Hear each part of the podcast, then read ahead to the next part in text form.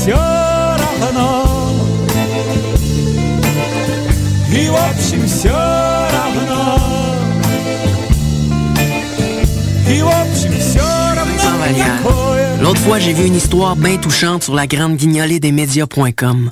C'est comme une légende qui parle de récolteux de fierté qui se mettent ensemble pour faire disparaître le visage de la faim. C'est ce qui m'a convaincu de devenir moi aussi un récolteux de fierté pour la grande guignolée des médias.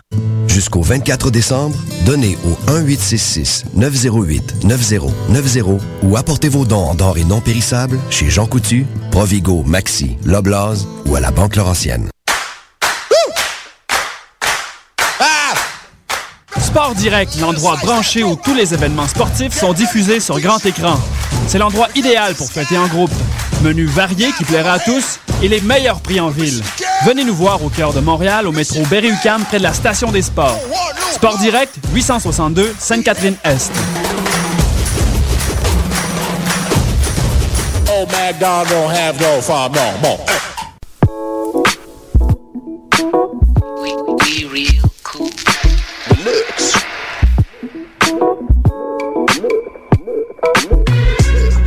Vous écoutez Choc FM, l'alternative urbaine.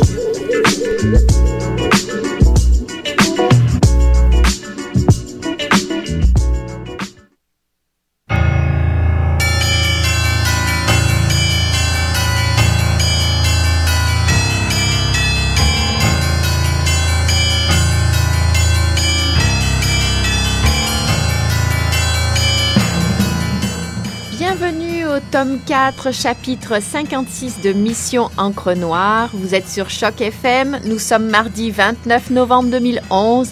Hélène et Eric en studio. Bonsoir. Bonsoir.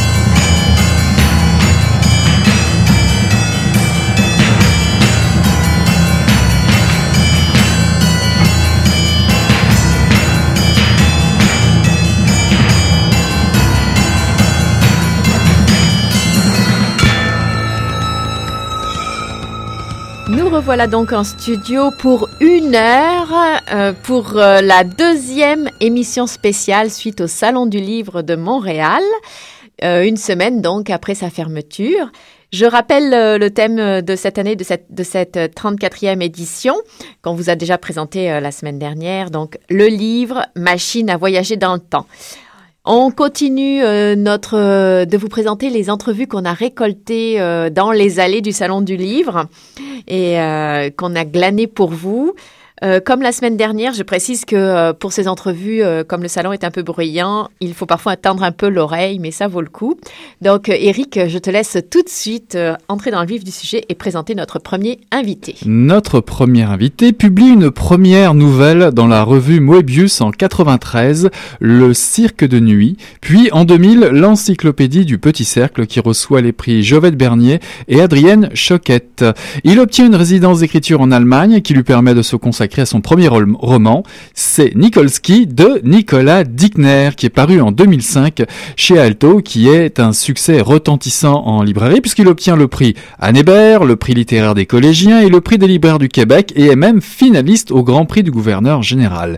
Il publie en 2009 euh, Tarmac chez Alto, ainsi qu'en 2011, récemment, le romancier portatif pour lequel il était au salon, où se retrouvent 52 chroniques choisies parmi les 200 écrites dans le Voir, où Nicolas Dickner présente une chronique chaque semaine depuis 2006. Ce recueil est toujours chez Alto, je précise.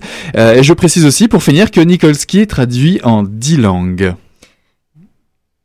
Donc, on, bah oui, Oui, on alors, est- en fait, je voulais dire juste que c'est une entrevue euh, lecteur, mais à chaque fois, c'est une belle occasion, comme toujours, d'en apprendre un peu plus sur son travail d'écrivain. on écoute donc Nicolas Dickner. livre lis-tu en ce moment En ce moment, je lis La gestion des produits de Maxime-Olivier Moutier, qui est une espèce de récit-essai sur les centres de crise à Montréal et de manière générale notre notion de crise, de solidité psychologique. Et c'est extraordinaire parce que c'est un sujet qui pourrait sembler au départ un peu aride, un peu froid. Il en fait un bouquin absolument extraordinaire. Moi, j'arrive pas à décrocher. C'est le premier tome d'une série qui est annoncée à trois ou quatre tomes. C'est ma découverte de l'automne. Est-ce que l'écrivain que tu es va chercher de l'inspiration à lire des essais euh, comme cela?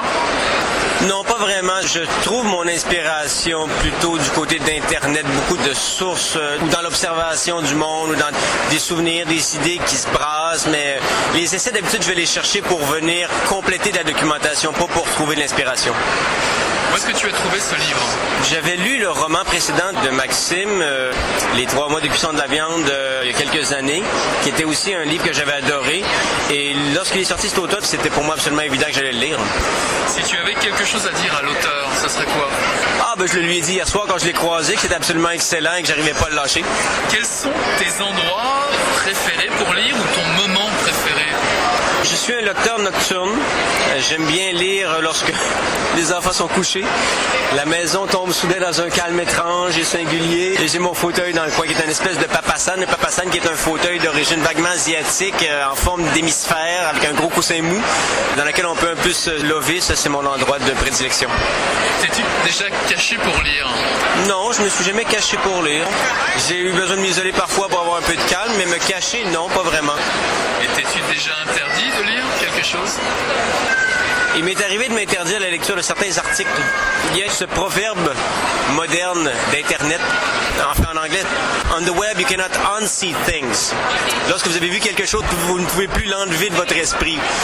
Et c'est très vrai des images sur lesquelles on tombe sur Internet où parfois euh, on, on clique sur un lien qui a l'air anodin, on tombe sur une chose horrible qu'on aimerait ne pas avoir vue.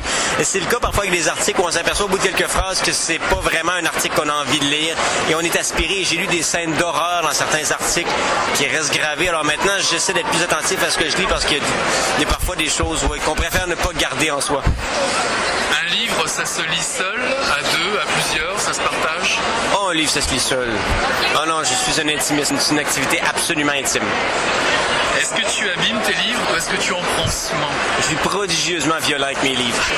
Je leur casse les chines et les pines et je m'en sers comme sous-verre. Je les trimballe dans le bain, je les fourre dans mes sacs dans toutes sortes d'angles. Je ne corne jamais les pages, c'est mon ultime tabou. Et je n'écris pas dans mes livres. Ce sont les deux seules choses que je ne ferai pas. Pour le reste, tout est permis. Les sévices qu'on inflige aux livres font partie de l'histoire de lecture. Préfères-tu commencer ou finir un livre? Ben, plus le temps passe et moins je finis mes livres. c'est un des avantages de vieillir. Le temps qui nous reste, le temps dont on sait qu'il n'arrête pas de raccourcir, nous force à faire plus de choix et à faire non seulement des choix euh, de lecture, mais à faire des choix en cours de lecture. Alors, plus le temps passe et plus il y a des livres que je décide de ne pas terminer. Je préfère nettement les terminer lorsque j'arrive à les terminer. Mais comme c'est de plus en plus rare, c'est un plaisir de plus en plus vif. Et justement, parlant de ranger les livres, quel serait pour toi le meuble, la bibliothèque idéale Ça dépend du bouquin. Les petits livres de poche, ça se range très bien dans une vieille caisse de porto en bois qui sert de table de chevet ou euh, euh, on peut les mettre un peu n'importe où. J'aime bien avoir au moins dans chaque pièce de la maison une petite tablette. On l'a plus, mais il y a longtemps eu chez nous une petite tablette dans la salle de bain. Il fallait qu'on ait une petite tablette de livres dans la salle de bain. Il n'y avait pas une pièce où il ne pouvait pas y avoir de livres. Mais évidemment, chaque livre a son propre support. Donc, il n'y a pas de support idéal. Tout dépend de ce qu'on veut y mettre. Mais je sais que j'ai le fantasme de la bibliothèque vitrée. Pour avoir dû passer des après-midi à épousseter des livres lorsque, lors des ménages saisonniers, puis une chose détestable, passer l'aspirateur. La bibliothèque vitrée, ça demeure mon grand fantasme. As-tu un titre de livre ou un auteur qui a marqué ta Bon, il y en a plusieurs. J'ai pas de relation privilégiée avec un auteur en particulier. Ça va, ça change selon les époques. J'ai eu une grosse, grosse phase. Kurt Vonnegut dans les dernières années. Douglas Coupland a été extrêmement important pour moi. Voilà, comme Georges Perec, Italo Calvino. Ça va dans toutes les directions. Ils ont joué des rôles différents dans ma vie, à différentes époques de ma vie. Je, je pourrais pas m'attacher à un auteur en particulier.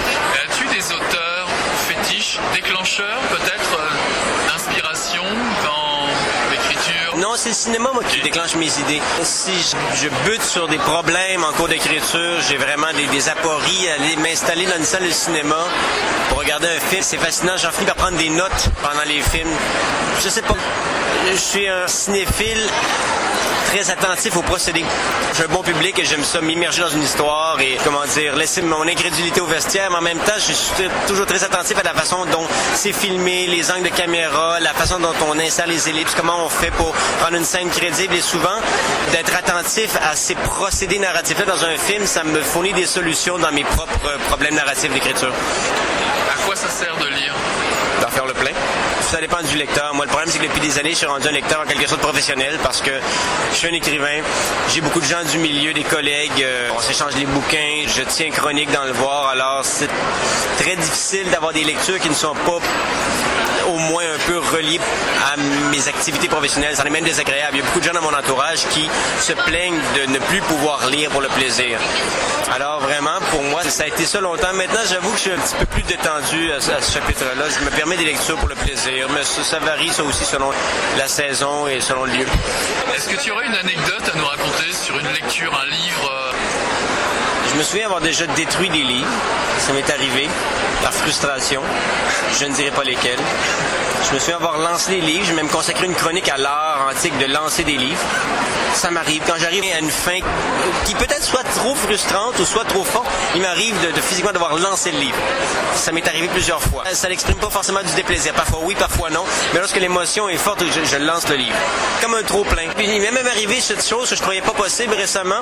Ce bon vieux mot de Julio Cortázar qui disait le roman n'a à obéir à aucune règle sauf celle qui empêche le livre de tomber des mains du lecteur. Et cette semaine, ça m'est arrivé. Vraiment, le livre m'a tellement emmerdé qu'il a glissé de mes mains, il est tombé. J'ai même pas fait exprès. C'est mon inconscient s'est manifesté et le livre est tombé puis je l'ai pas repris depuis. Est-ce que tu aurais le fantasme de mélanger tes textes, mélanger tes pages comme il l'a fait, lui Avec Marel? Ouais. Ce genre de fantasme de littérature à géométrie variable où on peut jouer sur la structure du livre, c'est un fantasme récurrent qui est très nourri en fait par les formes nouvelles qu'ont permis Internet depuis euh, 10 ou 15 ans. C'est sûr que ça a toujours été un des grands moteurs de la littérature expérimentale. Mais en même temps, on lit Cortázar, on s'aperçoit que peut-être cette démarche-là en particulier, c'est pas nécessairement ce que le mieux vieillit dans son œuvre. Et que finalement, il a fait des trucs beaucoup plus traditionnels qui plus vivants de nos jours. Alors, Ouais, c'est un fantasme. Il y a des fantasmes qui est bon aussi de garder à l'état de fantasme. Ouais, Nicolas Dickner. Et on parlait de, de Marel, ce roman de Julio Cortázar, où effectivement les, les, les, chapitres sont un peu dans le désordre. On peut lire, on peut suivre un certain ordre ou suivre le désordre euh, dans, dans ce livre-là. C'est pour ça qu'on y faisait allusion. Donc, euh, c'est, vous êtes chanceux finalement, euh, chers auditeurs et chères auditrices, parce que vous, vous prenez du plaisir à lire. Hein, mais nous aussi, hein, je vous rassure.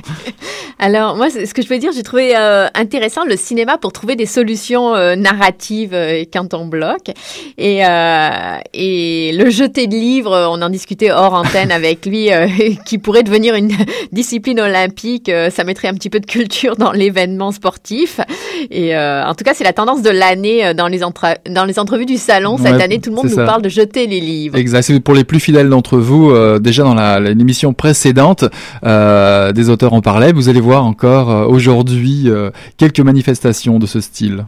Et je voulais dire aussi que donc tu as cité tout à l'heure son roman, enfin c'est pas un roman, mais le romancier portatif, euh, sa sélection de chroniques qui vient de De de paraître. euh, donc aux éditions Alto et qui était aussi une bonne œuvre parce que chaque, pour chaque exemplaire vendu, euh, l'éditeur remettait euh, 7 dollars des, des- de profit à la, à la Fondation pour la l'alphabétisation. Les imprimeries transcontinentales étaient partenaires du projet. Mais c'est surtout le 50e titre publié par Alto. Ce qui n'est pas rien quand même Bravo, pour une ouais. euh, maison d'édition, euh, de la maison d'édition Québec, euh, qui, qui est si- située à Québec. Et devine quel était le premier titre de la maison d'édition, justement C'était Nikolski, Ah, du ouais. même euh, Nicolas Dickner. Donc tout est dans tout, n'est-ce pas? Le premier et le cinquantième titre. euh, La boucle est bouclée. lui. Voilà. Je te laisse présenter peut-être l'entrevue euh, qui s'en vient. Notre second entre notre seconde entrevue aujourd'hui, Pierre-Marc Drouin. Pierre-Marc a fait des études en production cinématographique à l'université de Concordia. Il donne aujourd'hui des ateliers de cinéma d'animation pour le compte de l'Office national du film, euh, des jobs en tant que réalisateur, premier assistant à la réalisation, monteur image et consultant à la réalisation. Il est aussi auteur, euh, si la tendance se maintient, euh, il a écrit son premier roman publié chez Québec Amérique et dont Jean Barbe disait y voir un jeune écrivain prometteur. Bah, il a tenu promesse puisqu'il revient avec un second roman de qualité, Myland Stories, également paru chez Québec Amérique. Histoire où un jeune homme en rupture amoureuse et sous le coup du décès de sa mère tente de régler ses déboires existentiels au milieu des soirées endiablées du Myland en toile de fond. Pierre-Marc Drouin que l'on écoute tout de suite comme on dit en bon québécois, ça prend un kick. Des fois, je vais avoir des idées qui vont partir vraiment de ma tête. Je vais avoir des concepts auxquels je vais réfléchir beaucoup euh, en me disant que ça pourrait peut-être faire un bon roman, mais si j'ai pas ce petit euh, sentiment viscéral, en fait, qui vient des tripes que j'appelle le kick, ben, je me lance pas. Donc, ça peut venir vraiment de n'importe où, n'importe quand, mais il faut vraiment que ce soit une idée qui va me travailler tellement que je vais y penser la nuit en dormant, que je vais être déprimé à l'idée de pas l'écrire, par exemple, parce que ça, ça m'est arrivé beaucoup pour les deux premiers, entre autres, d'être triste à l'idée de pas avoir euh, le courage d'aller au bout de cette idée-là. As-tu un exemple avec Myland Stories? Avec Myland Stories, euh, vu que c'était un peu autobiographique, je dirais que j'avais l'idée m'avait travaillé d'écrire sur ce que je vivais, ne serait-ce que d'une manière thérapeutique. Et à chaque fois, je m'en voulais de penser à ça parce que j'ai dénoncé beaucoup l'autofiction. J'ai toujours trouvé que l'autofiction, c'était une façon très, très, très facile d'écrire, en fait. T'as pas besoin de recherche, t'as pas besoin d'ouvrir des livres, pas besoin de documentation et j'ai toujours trouvé que ça faisait très peu professionnel l'autofiction. Alors euh, je voulais pas faire d'autofiction sur ma situation à l'époque, mais je commençais vraiment à pleurer le nez en me disant il faut que j'écrive là-dessus, il faut que j'écrive là-dessus et tout ça. Et finalement, quand je l'ai fait, une fois que je m'étais fait plaquer par une fille justement pendant cette période-là, je me sentis tellement bien que je me suis dit bon, ok, je vais racheter une autre nouvelle juste pour le fun et tout ça. Puis on donné au bout d'une trentaine de nouvelles, ben, j'avais un manuscrit qui était pas si mal que je l'ai proposé à mon éditeur. Mais au départ, ma tête voulait pas faire l'autofiction, mais mes tripes voulaient tellement en faire. ça m'a fait vraiment du bien, en fait. Si tu avais quelque chose à dire à un lecteur, ce serait quoi? Mon Dieu, ben, Stories en particulier, je dirais d'attendre euh, jusqu'à la fin du roman avant de se prononcer. Parce qu'il y a une courbe euh, dramatique, une courbe euh, émotionnelle qui est très, très, très particulière, tu sais. le personnage principal, au départ, par exemple, est un romantique fini, pessimiste. À la fin, il transforme peu à peu en espèce de gros salaud. Mais justement, je m'étais fait démolir par euh, une émission de radio à CIBL euh, en me faisant qualifier d'anti-féministe, alors que je trouve que Malin Stories est une tentative, euh, si on veut, de reconnecter avec les femmes. Mais cette personne-là a carrément avoué justement qu'elle n'a pas lu le livre au complet. Quel est ton endroit ou tes endroits préférés pour écrire à Montréal? Les cafés. je dirais le café Les Entretiens sur Laurier. Également le Lapin Pressé sur Laurier. Le Art Café au coin de Fairmount et Esplanade. Et mon bureau dans mon appartement. Ce n'est pas un café qui s'appelle mon bureau. As-tu des rituels pour écrire? Oui, je me fais un café toujours en partant. J'écris pour à peu près une heure et euh, par après, il faut que je bouge absolument. Donc, euh, soit que je vais, je sais pas, faire du jogging, faire du vélo, quoi que ce soit. Mais ce qui est sûr, c'est que je vais toujours me faire une heure d'écriture et après, il va toujours falloir que je fasse quelque chose d'autre de relativement physique. Si je vais pas faire du jogging, je vais faire des travaux manuels dans la maison. Mais après ça, une fois que j'ai fait ça, je peux écrire pendant cinq heures. C'est quelque chose que je ne peux expliquer. Quel serait le meuble idéal pour écrire C'est vraiment une question intéressante. J'irais un grand, grand, grand bureau très, très, très large, pas très profond, et qu'il n'y a pas d'étagère en arrière pour qu'on puisse, mettons, le mettre près de la fenêtre et voir à travers la fenêtre. J'ai besoin d'une fenêtre, absolument, j'ai besoin de lumière. Est-ce que tu t'entoures de photos? Non, je m'entoure de la documentation que j'ai besoin. Comme en ce moment, je planche un roman historique avec un procédé qui ressemble beaucoup à celui de Jonathan Littel pour Les Bienveillantes. Donc, en ce moment, je suis entouré de piles et de piles de thèses de doctorat sur la réforme de l'entreprise de 1947 au Québec. T'es-tu déjà caché pour écrire? Non, pas du tout. Puis euh, même, euh, je suis très très fier de ça. Quand je vais dans un café pour écrire, il y a une partie de moi qui me dit Chris, que ma vie est hot quand même. je veux dire, je pourrais vendre des hot dogs, tu sais. T'es-tu déjà interdit d'écrire? Jamais. Il faut pas censurer. Écrire, est-ce que c'est un acte politique, une prise de position sociale? Mon Dieu. Je pense qu'on écrit pour un lecteur. On n'écrit pas nécessairement pour des lecteurs, pour un lectorat, mais on écrit pour un lecteur. J'aime beaucoup la théorie du lecteur imagé de Umberto Eco, là, sais, qu'on a vraiment, on visualise quelqu'un dans sa tête. Pour mes deux premiers, j'écrivais pour mon meilleur ami. Moi, je voulais que mon meilleur ami adore mon bouquin. Ça a été le cas, ils adoraient les deux. Puis d'ailleurs, dans le deuxième, c'est carrément un personnage du bouquin, donc euh, j'ai vraiment particulièrement adoré. Est-ce que tu écris seul ou en faisant relire au fur et à mesure? Euh, j'écris toujours seul. Je fais relire le moins possible parce que malheureusement, ce qui est très triste quand on fait lire ces à des gens, c'est que si on fait lire à des gens qui écrivent, ils veulent à tout prix critiquer parce que veut, veut pas, ils veulent montrer qu'ils se connaissent en littérature. Et si on fait lire à des gens qui écrivent pas, mais souvent ils veulent montrer qu'ils sont pas si ignorants, même s'ils écrivent pas, donc on se force à critiquer. Donc même si les gens qui te lisent aiment ce qu'on fait, ils vont quand même trouver quelque chose à redire. La confiance d'un auteur, c'est très très très fragile. Donc je fais pas lire mes trucs. Jamais. Alors, as-tu un modèle d'écriture?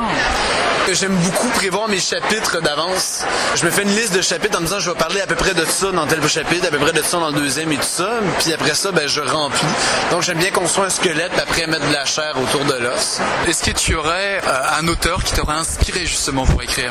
Définitivement Gérard Bessette, un auteur de littérature engagée. Euh, Moi, le libraire de Gérard Bessette m'a donné envie d'écrire carrément. C'est un livre que je recommande à tout le monde parce qu'il est pas long. Je pense qu'il fait à peine un peu plus de 100 pages. C'est un livre qui est brillant, qui est hilarant, qui se très très très facilement, mais qui a une portée politique et sociale qui est tellement puissante. Puis moi, ça m'a donné envie de faire des trucs justement qui sont un peu pop, faciles à lire, mais qui en même temps traitent de sujets très très très sérieux et qui en traitent avec une, une certaine forme de sérieux également. As-tu besoin de revenir vers des auteurs comme ça quand tu as besoin d'inspiration? Non, pas nécessairement. Je dirais que je suis très, très, très productif. Euh, comme là, en ce moment, là, j'ai en publié deux en l'espace d'un an. Puis là, je planche sur mon troisième, mon quatrième en même temps. Donc, j'ai pas encore vécu l'espèce de syndrome de la page blanche ou l'espèce de mur d'improductivité. Je suis assez casse-gueule, mais je mets ça beaucoup sur le compte que je ne fais pas lire mes trucs à personne. Je me protège beaucoup. Alors, est-ce une souffrance d'écrire ou un plaisir? C'est un plaisir. Moi, en fait, le mythe de l'auteur qui souffre, si un auteur me dit écrire me fait souffrir, franchement, je vais le cogner, puis je vais y crever les yeux avec mes doigts, je vais lui sucer les globes oculaires. Franchement, je trouve que c'est ignoble, mais fais autre chose. Pourquoi faut que ce soit difficile? Pourquoi faut que ce soit souffrant, tu sais? Même si ça s'adresse à tout le monde, peu importe leur domaine dans lesquels ils évoluent d'un point de vue professionnel. Si t'aimes pas ta job, quitte-la, puis change de domaine, voyons donc. As-tu déjà croisé une personne inconnue en train de lire un de tes livres Oui, qui est particulier parce que je suis un nouvel auteur, ça fait juste un an que je publie, mais c'était dans un second cup en face de où est-ce que je travaille d'ailleurs. J'ai trouvé ça très particulier, puis j'ai résisté à l'idée d'aller, mettons, la voir, de mettre mon doigt sur son épaule, mais je la regardais vraiment avec la même pose que j'avais sur ma photo d'auteur en espérant qu'elle se revire, mais ça n'a pas marché. J'ai trouvé ça très sympathique. Combien de temps peux-tu passer sans écrire? Gros max une semaine. Il faut que j'écrive. J'aime ça beaucoup. J'ai vraiment du plaisir à faire ça. Et même quand j'écris de la merde, je trouve quand même que ça vaut la peine parce que souvent je vais aller piger dans cette merde-là pour faire des trucs qui ont plus de sérieux ou plus de valeur, selon moi. As-tu un nouveau projet en cours? J'en ai deux en fait. J'ai un espèce de roman policier, fantastique, trash, assez étrange qui parle de la mort, qui parle, je dirais, de ceux qui méritent de mourir. Mais ce qui est particulier avec celui-là, c'est que c'est un roman quatre mains, donc ça prend un peu plus de temps. J'écris avec un autre auteur. C'est une dynamique qui est vraiment particulière. Parallèlement à ça, j'ai commencé à m'attaquer à un projet euh, que j'avais en tête depuis longtemps, mais j'attendais d'avoir la maturité nécessaire pour l'écrire. Puis Là, je me sens d'attaque, mais lui, ça va prendre plusieurs années. C'est un roman historique qui parle, je dirais, de période la plus noire de l'histoire du Québec. Ça part un peu de la griffe de l'amiante à Asbestos en 49. Ça se termine autour de 1970 avec la crise d'octobre. Mais là, en ce moment, je suis vraiment dans la recherche, donc euh, ça sortira probablement pas avant 3-4 ans. La question qui tue, à quoi ça sert d'écrire? Ah mon Dieu, à quoi ça sert de faire le ménage, à quoi ça sert de faire des meubles, à quoi ça sert d'être un fonctionnaire. Je veux dire, fondamentalement, tout sert à tout, rien sert à rien. Donc euh, moi, j'aime mieux pas me prononcer là-dessus. Ben pour moi, à quoi ça sert d'écrire Ça sert peut-être de me tourner vers quelque chose de plus grand que moi. L'écriture est fantastique. Un livre, c'est fantastique. Un livre, c'est plus grand que moi. L'écriture, c'est plus grand que moi. Puis souvent, dans le quotidien, on est pris dans nos petits problèmes. On a des angoisses par rapport au fait qu'on a peut-être pas acheté le bon condo, qu'on a peut-être pas fait des enfants assez tôt et tout ça. Mais justement, ça relativise beaucoup de se livrer une pratique comme ça. On est là au salon du livre, on voit un paquet de livres partout, des auteurs partout, puis on se rend compte de la petite place qu'on a dans le monde. Mais quand même, on travaille tellement fort pour avoir cette petite place-là qu'on se dit que fondamentalement, tout est important, rien n'est important. J'écris parce que j'aime ça, simplement. Voilà, c'est simple, hein. il écrit parce qu'il aime ça. Et ça s'entend. Et Hein ça s'entend. En tout cas, il parle de, de confiance. Euh, La confiance d'un auteur, c'est très fragile, il le dit, mais lui, c'est un jeune homme très confiant, avec beaucoup de projets, vraiment très intéressant. Oui, et euh, moi j'ai, on, on a compris, hein, ces procédés, ces rituels d'écriture, c'est jogging café. Hein. en tout cas, je le trouve très drôle, euh, et notamment euh, gare à ceux effectivement qui écrivent et n'y prennent pas de plaisir. La description des tortures est assez effrayante. et euh, j'ai bien aimé aussi euh, qu'il rappelle la théorie du lecteur euh, imagé de Umberto Eco. Euh, voilà, donc c'était euh, euh, Pierre-Marc Drouin qui vient de sortir Myland Stories. Ouais, ses entrevues sont jamais casse-gueule, comme lui le dit pour, pour son inspiration. Ça va très très vite. On fait une petite pause musicale. Je vous propose Sense qui vous propose Bambi.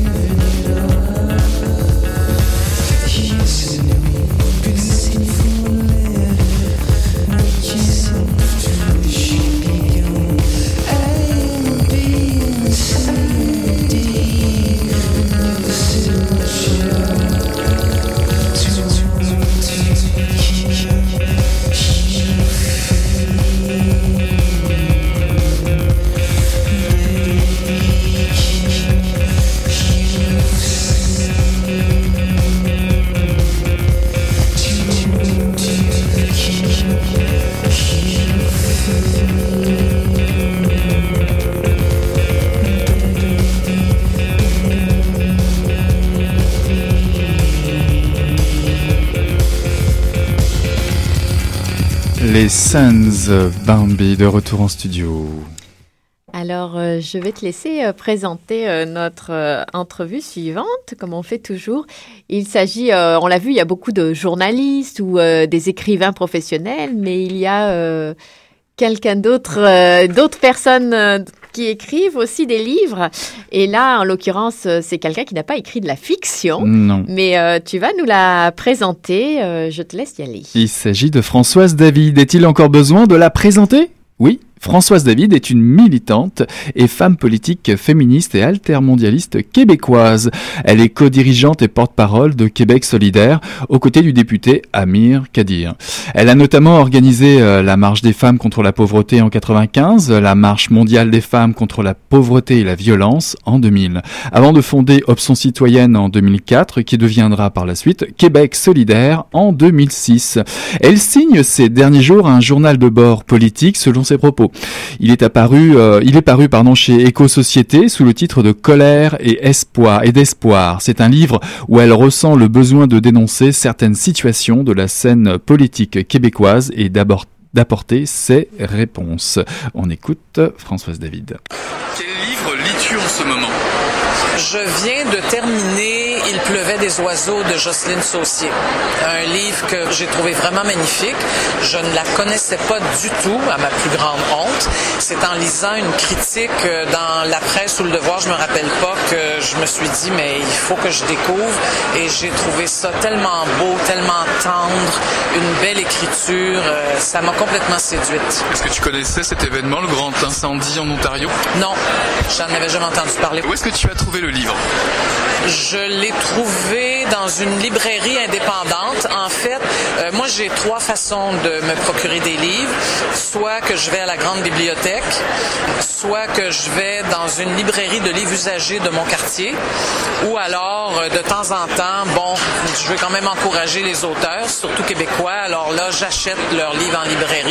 Puis une fois que j'ai fini de le lire, ou bien je le garde, bon, parce qu'il m'a marqué, je l'ai trouvé tellement beau comme celui-là, ou bien si je l'ai aimé beaucoup, mais que j'y suis un petit peu moins attaché, disons, puis que je ressens pas le besoin de l'avoir dans ma bibliothèque, je le donne ou je le prête. J'essaie de faire circuler les livres.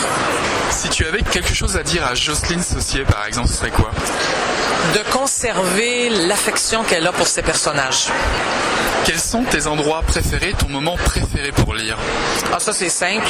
En général, le soir dans mon lit. Donc, je lis tous les soirs avant de m'endormir, entre une demi-heure et une heure. Et sinon, si je suis tranquille une fin de semaine ou alors euh, en vacances, moi je lis à la plage, je lis dehors assis sous un arbre. L'hiver, je partage une petite maison de campagne où il y a un foyer. Alors là, je m'assois, le verre de vin, le foyer, le livre. C'est pas original, hein? Mais pour moi, la lecture, ça veut dire aussi un moment de silence, un moment d'intimité, tu sais, de, confort. Oh, c'est le bonheur. Est-ce que tu t'es déjà caché pour lire?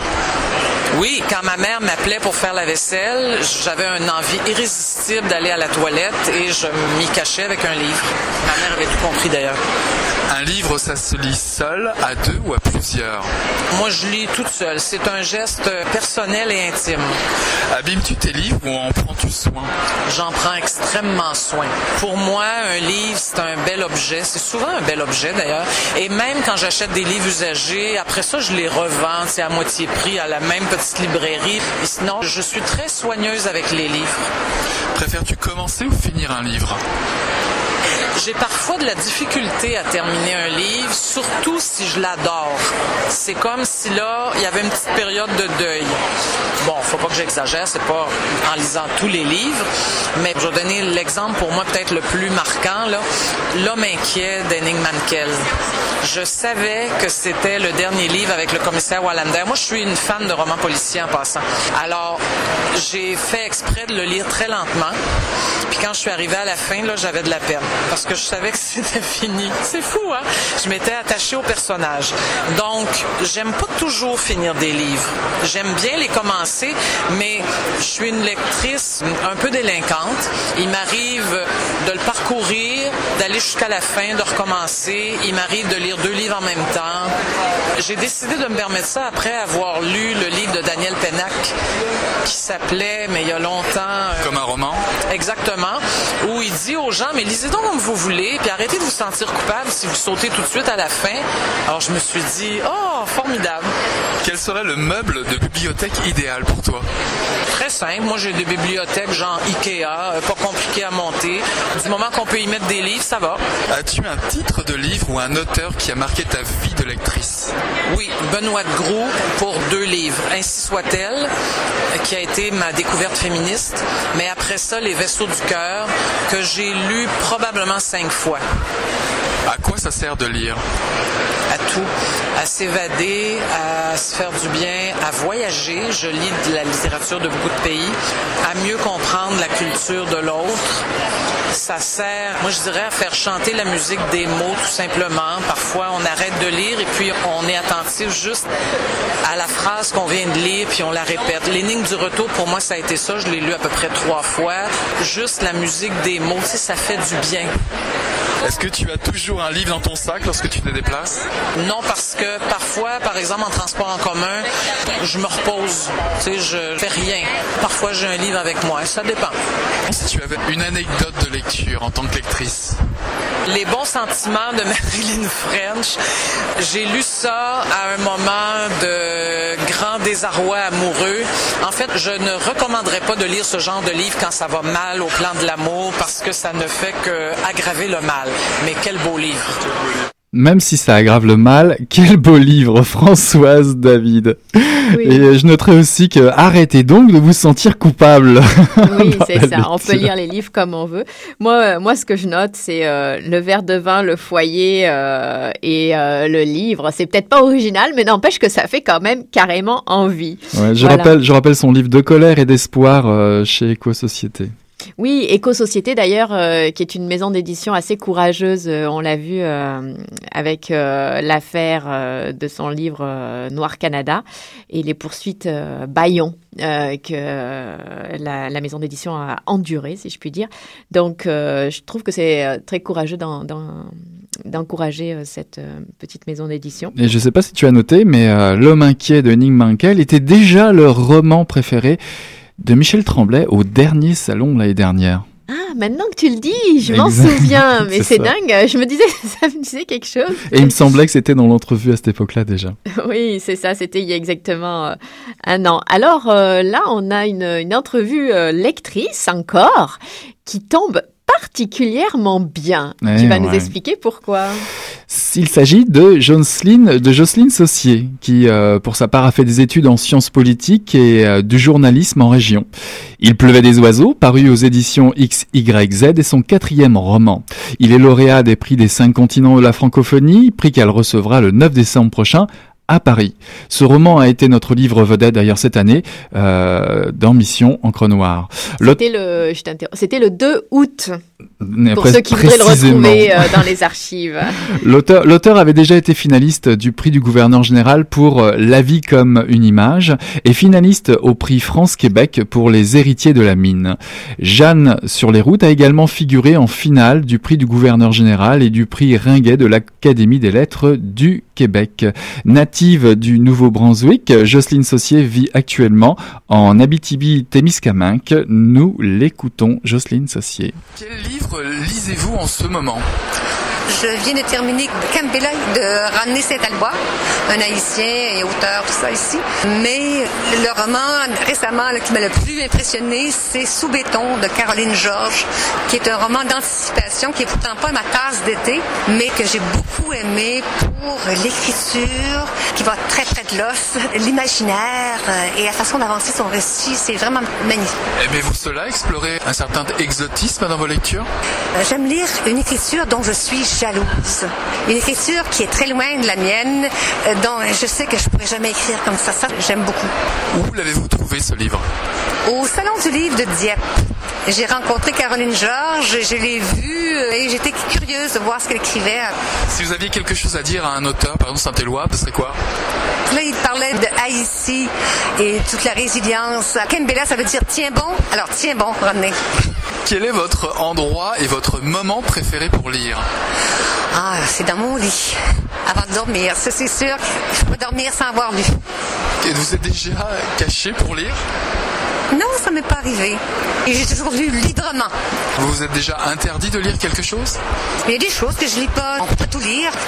Un livre, ça se lit seul, à deux ou à plusieurs? Seul, absolument seul, oui. Jusqu'à maintenant, ça se fait seul, oui.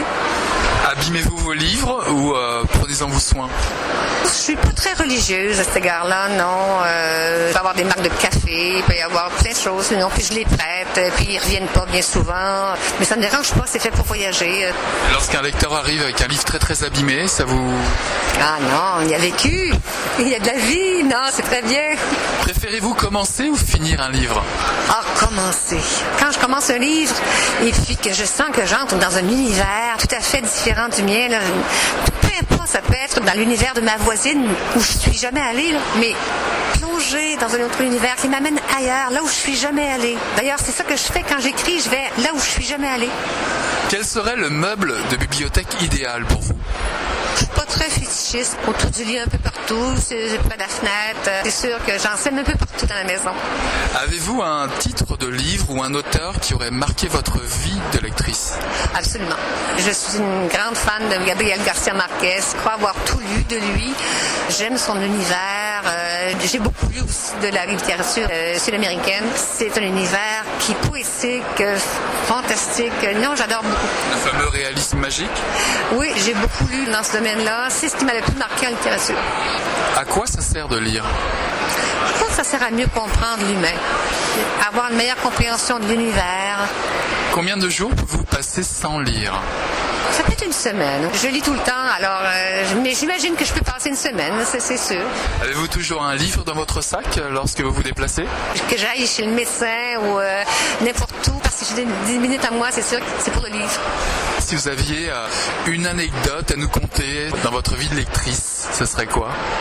Au sujet du premier livre que j'ai acheté, j'avais 13, 14 ans, il n'y avait pas de livre à la maison. Beaucoup de gens de ma génération peuvent vous dire ça aussi, là.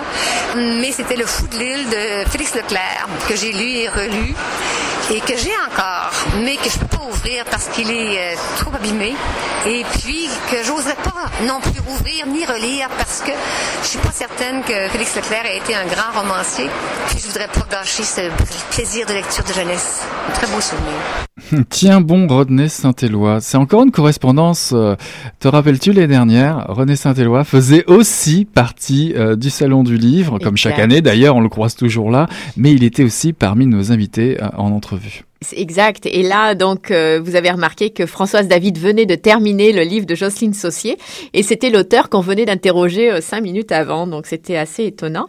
Euh, tu as parlé de tous les prix qu'elle qu'elle recevait. Son roman est plaît vraiment beaucoup parce que je voulais dire que dans le cadre du salon du livre.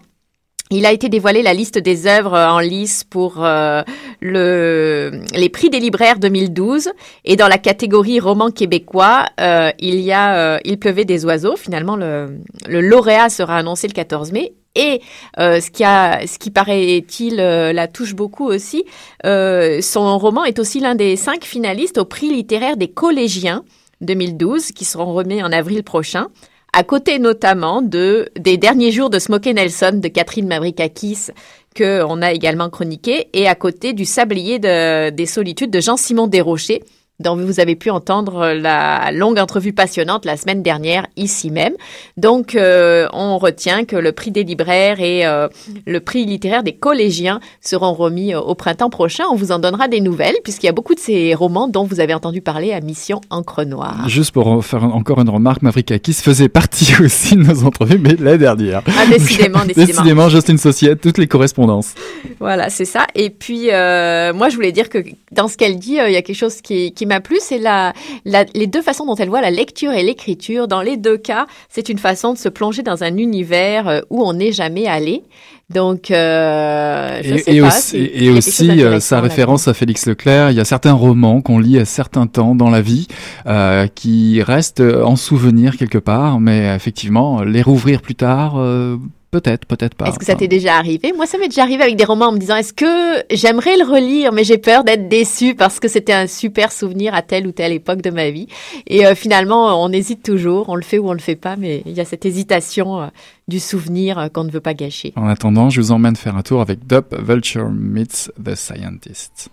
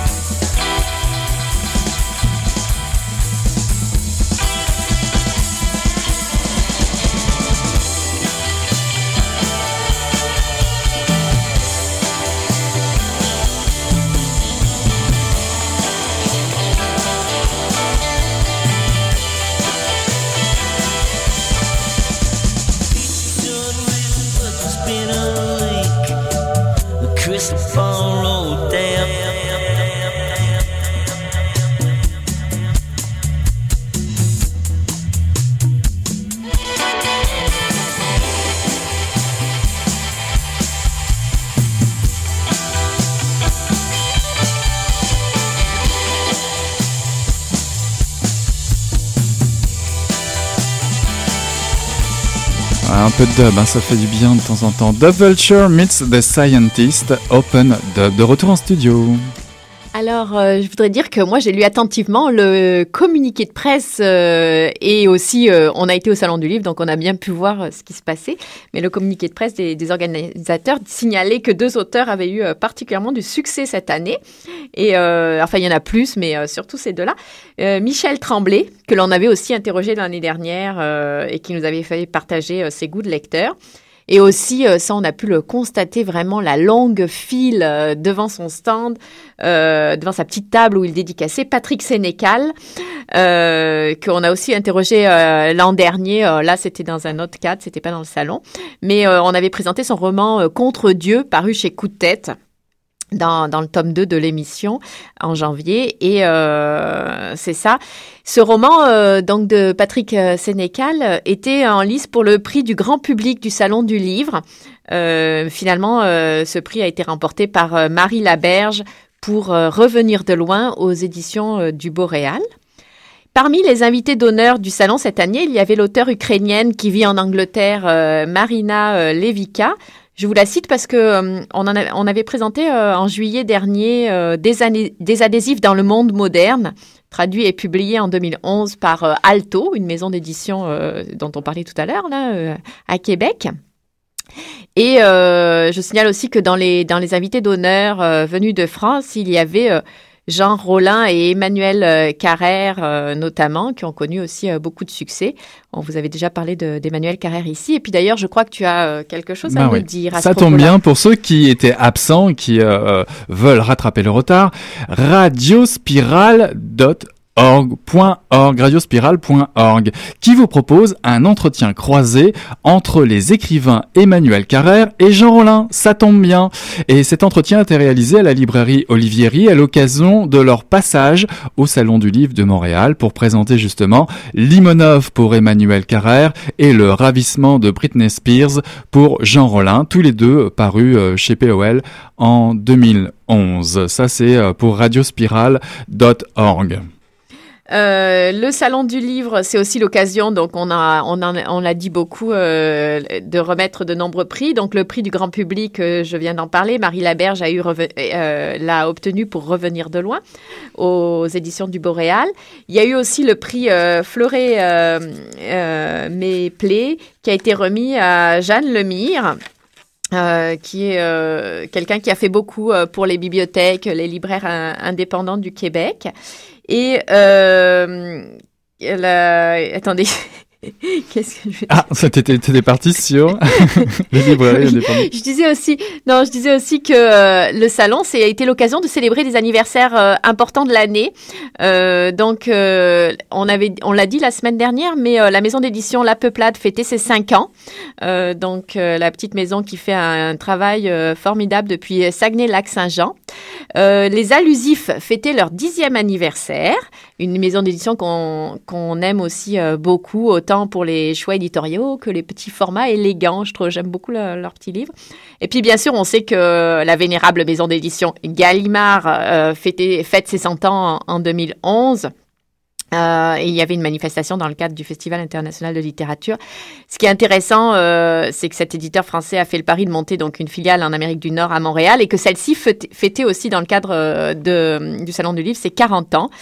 Son fondateur et dirigeant Rolf Pouls a, a annoncé qu'il prenait sa retraite à la fin de l'année, mais euh, il nous, il- peut-être qu'un jour il fera notre entrevue lecteur. On le lui a On demandé. le lui a demandé. Et je pense qu'il n'est pas fermé à cette option. Euh, en tout cas, il nous a dit, euh, il nous a confié dans les allées qu'il continuerait de lire, euh, même une fois, la, même à la retraite. Je ne sais pas pourquoi, mais on s'en doutait. Voilà, la clôture du salon du livre, en fait, marquait la clôture de la de la saison de la littérature de Montréal. Cette initiative est intéressante. C'est cette ce moment qui commence avec la rentrée littéraire et qui donc se finit au salon du livre, où il y a tout un regroupement d'événements. Et on en avait parlé parce qu'on la saison de la littérature a débuté en septembre avec le Festival international de littérature. Dans notre émission du, du 13 septembre, on avait reçu euh, sa directrice euh, Michel Corbeil, donc le fil. Et euh, donc, euh, le fil commençait la saison de, de, la, de la lecture de Montréal et le Salon du Livre l'a clôturé. Parlant de fil, d'ailleurs, euh, Bah, il un y a de événement, exactement, un événement à venir le lundi 5 décembre 2011 à 19h30 au Studio Théâtre de la Place des Arts. Renaud Lasselle-Bourbon et Catherine Vidal lisent L'écume des jours de Boris Vian, euh, deux comédiens euh, prisés de la relève qui vont euh, lire ce fameux texte de L'écume des jours. Juste rapidement, euh, Renaud Lasselle-Bourdon euh, elle fait partie de la troupe de Dave Saint-Pierre et l'un des membres fondateurs du théâtre de la Banquette Arrière, présenté la, qui a présenté la Fête Sauvage, Autobahn. On a pu l'apercevoir aussi à la, à la télé euh, dans les séries Watatao, Tout sur moi et Miss Météo. Pour sa part, euh, Catherine Vidal euh, a signé l'adaptation et la mise en scène du grand cahier d'Ag- d'Agota Christophe et d'Amuletto de Robert Bolagno. Elle a également dirigé le collage de textes de Robert Walzer présenté au Festival international de littérature Le Fil dont tu parlais. Donc c'est le lundi 5 décembre euh, 2011 à 19h30. prochain, C'est lundi prochain au Studio Théâtre de la Place des Arts. Oui, et c'est un, c'est un événement, ces lectures qui reviennent régulièrement. Je crois que c'est une fois par mois. euh, C'est on ça. vous parlera, euh, on vous signera les autres. Dans le cadre euh, du salon du livre aussi, euh, il y avait euh, un autre de nos chouchous, le magazine Entre les lignes. Entre les lignes, Qui, exactement. euh, qui était présent. Je ne sais pas si vous avez eu l'occasion euh, de croiser euh, le stand ou de rencontrer euh, Colette Lins qui, dans son euh, éditorial justement du numéro euh, d'hiver euh, de, de, de cette année, dit en multipliant les possibles euh, par la lecture, il nous arrive régulièrement ce grand bonheur d'entrer en résonance avec un, texte, le fameux coup de cœur, et soudainement nous nous apaisons parce que nous nous sommes reconnus, parce que nous, ne sommes plus seuls. C'est dans son éditorial qui s'appelle Le prix de la liberté euh, dans le nouveau numéro de d'entre les lignes où on trouve justement euh, ben, une entrevue de Laurent Godet pour son dernier roman Les Oliviers du Négus et aussi un passionnant dossier sur la bibliothérapie, la littérature sur ordonnance. C'est le titre de, de ce dossier. D'ailleurs, euh, au Salon du Livre, vous aviez l'occasion de rencontrer euh, une personne qui pouvait vous proposer euh, une bibliothérapie, les livres. euh, J'ai pas vu ça, moi. du bien. Bah, on était tellement occupés qu'on n'a pas eu le temps finalement de, de tout faire. Dans ce numéro également, une entrevue de Jacques Poulain. Vous y trouverez aussi une- un entre, des entretiens avec Jean Désy et Martin Vinclair et d'autres chroniques pour faire vos choix de beaux livres pour Noël et la plupart euh, des nouveautés. C'est le magazine Entre les lignes euh, de cet hiver. Et qui était donc présenté euh, au Salon du Livre cette, cette année. Euh, je crois que tu as aussi une autre annonce à faire à propos euh, d'un autre magazine. On est dans la section, c'est la rubrique informelle magazine à, à Mission Encre Noire. Bah oui, soir. parce que forcément, ce week-end, nous sommes allés euh, à Exposine. Et à Exposine, nous avons croisé Alexandra Schilt et Bertrand Laverdure qui euh, lancent le deuxième numéro du bookzine Zach. Mais on en parlera un petit peu plus en détail dans une autre émission. Mais c'était juste pour vous rappeler que pour les plus curieux d'entre vous, ou les plus curieuses, ou ceux qui ont loupé euh, ce- cette paru- du premier numéro, vous pouvez faire un rattrapage assez rapide en allant euh, sur le site de Radio-Canada. Car Alexandra Schilt était au Lyon euh, lundi soir. Donc il y a possibilité, le 28 novembre, donc possibilité de rattraper en rediffusion euh, son passage au Lyon euh, récemment. Donc c'était euh, c'est un petit info que je voulais je voulais glisser. Nous reparlerons du bookzine un petit peu plus tard. une lecture assez passionnante où on retrouve d'ailleurs dans le dernier numéro des chroniques de, de Bertrand Laverdure. Euh, et je voulais dire, euh, parce que je reviens euh, à notre émission spéciale Salon du Livre, la 35e édition du Salon du Livre de Montréal aura lieu, donc on peut déjà noter les dates pour ceux qui ont déjà des calendriers qui vont jusqu'à l'année prochaine. Les, dates, c'est du 14 euh, au... Alors attendez, il y a un petit problème parce que T'as pas les bonnes dates, c'est ça je sais pas. Mais ce que j'ai noté, c'est que ça allait du- que c'était du 14 au 12 novembre 2012. Ouais. Je pense que ça va pas être possible. Enfin, en fait, ce que je voulais dire, c'est que le Salon du Livre, la 35e édition, c'était en novembre prochain. On s'en serait douté. Je pense que tu, ça devrait être bon. je voulais être plus précise que ça, mais euh, ça n'a pas été possible. Et puis, et puis euh, juste une- comme ça, j'ouvre la parenthèse, mais j'ai découvert aussi un tout petit, un collectif, un recueil de collectifs de différents auteurs, euh, les éditions Rod- Rodrigol à Exposine. Euh, j'ai notamment pris le numéro qui s'appelle euh, Les Sports, où on retrouve des textes de Claudine Vachon, Benoît Chaput, Mathieu Arsenault. J'ai vraiment aimé Maxime Catelier, qu'on retrouve chez Coup de Tête assez régulièrement, ou encore Annie Gauthier et Martin Leblanc. Ça, c'est vraiment très très curieux, très intéressant à découvrir. On en reparlera, mais en tout cas, une belle découverte Exposine encore cette année, les éditions Rodrigol. La semaine prochaine, euh, on se retrouve, euh, on reprend notre rythme habituel euh, avec un livre vedette et une demi-heure d'émission. Et nous partons au pays des masques, Des masques et du polar. des masques et du polar. En tout cas, euh, ceci dit, vous n'en avez pas fini avec les belles entrevues euh, récoltées au salon. On vous prévient, prévient déjà, on en a quelques-unes en stock et puis on va vous les euh, Et pas des offrir moindres. dans les prochaines émissions Voilà. qui arrivent. Et ben c'est tout pour ce soir, pour cette deuxième partie du Salon du Livre de Montréal 2011. On a pris bien du plaisir. On vous dit à la semaine prochaine. Salut à la Hélène. semaine prochaine.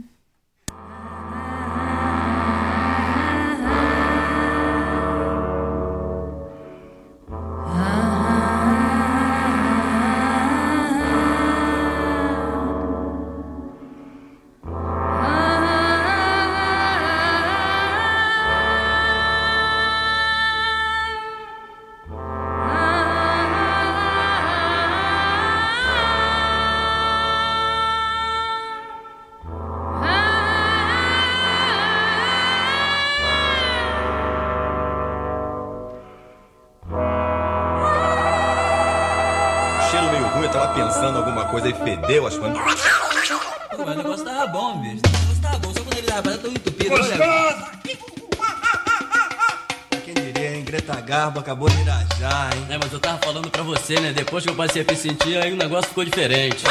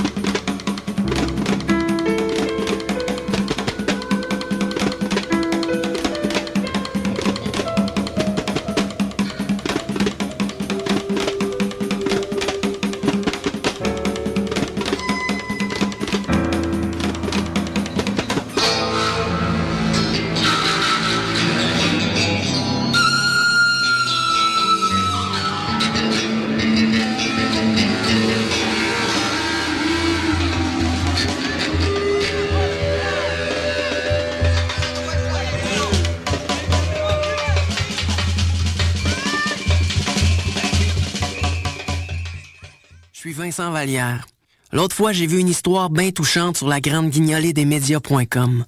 C'est comme une légende qui parle de récolteux de fierté qui se mettent ensemble pour faire disparaître le visage de la faim. C'est ce qui m'a convaincu de devenir moi aussi un récolteux de fierté pour la grande guignolée des médias. Jusqu'au 24 décembre, donnez au 1-866-908-9090 ou apportez vos dons en denrées non périssables chez Jean Coutu, Provigo, Maxi, Loblaws ou à la Banque Laurentienne. Sport Direct, l'endroit branché où tous les événements sportifs sont diffusés sur grand écran. C'est l'endroit idéal pour fêter en groupe. Menu varié qui plaira à tous et les meilleurs prix en ville. Venez nous voir au cœur de Montréal, au métro Berry-UQAM, près de la station des sports. Sport Direct, 862 Sainte-Catherine-Est.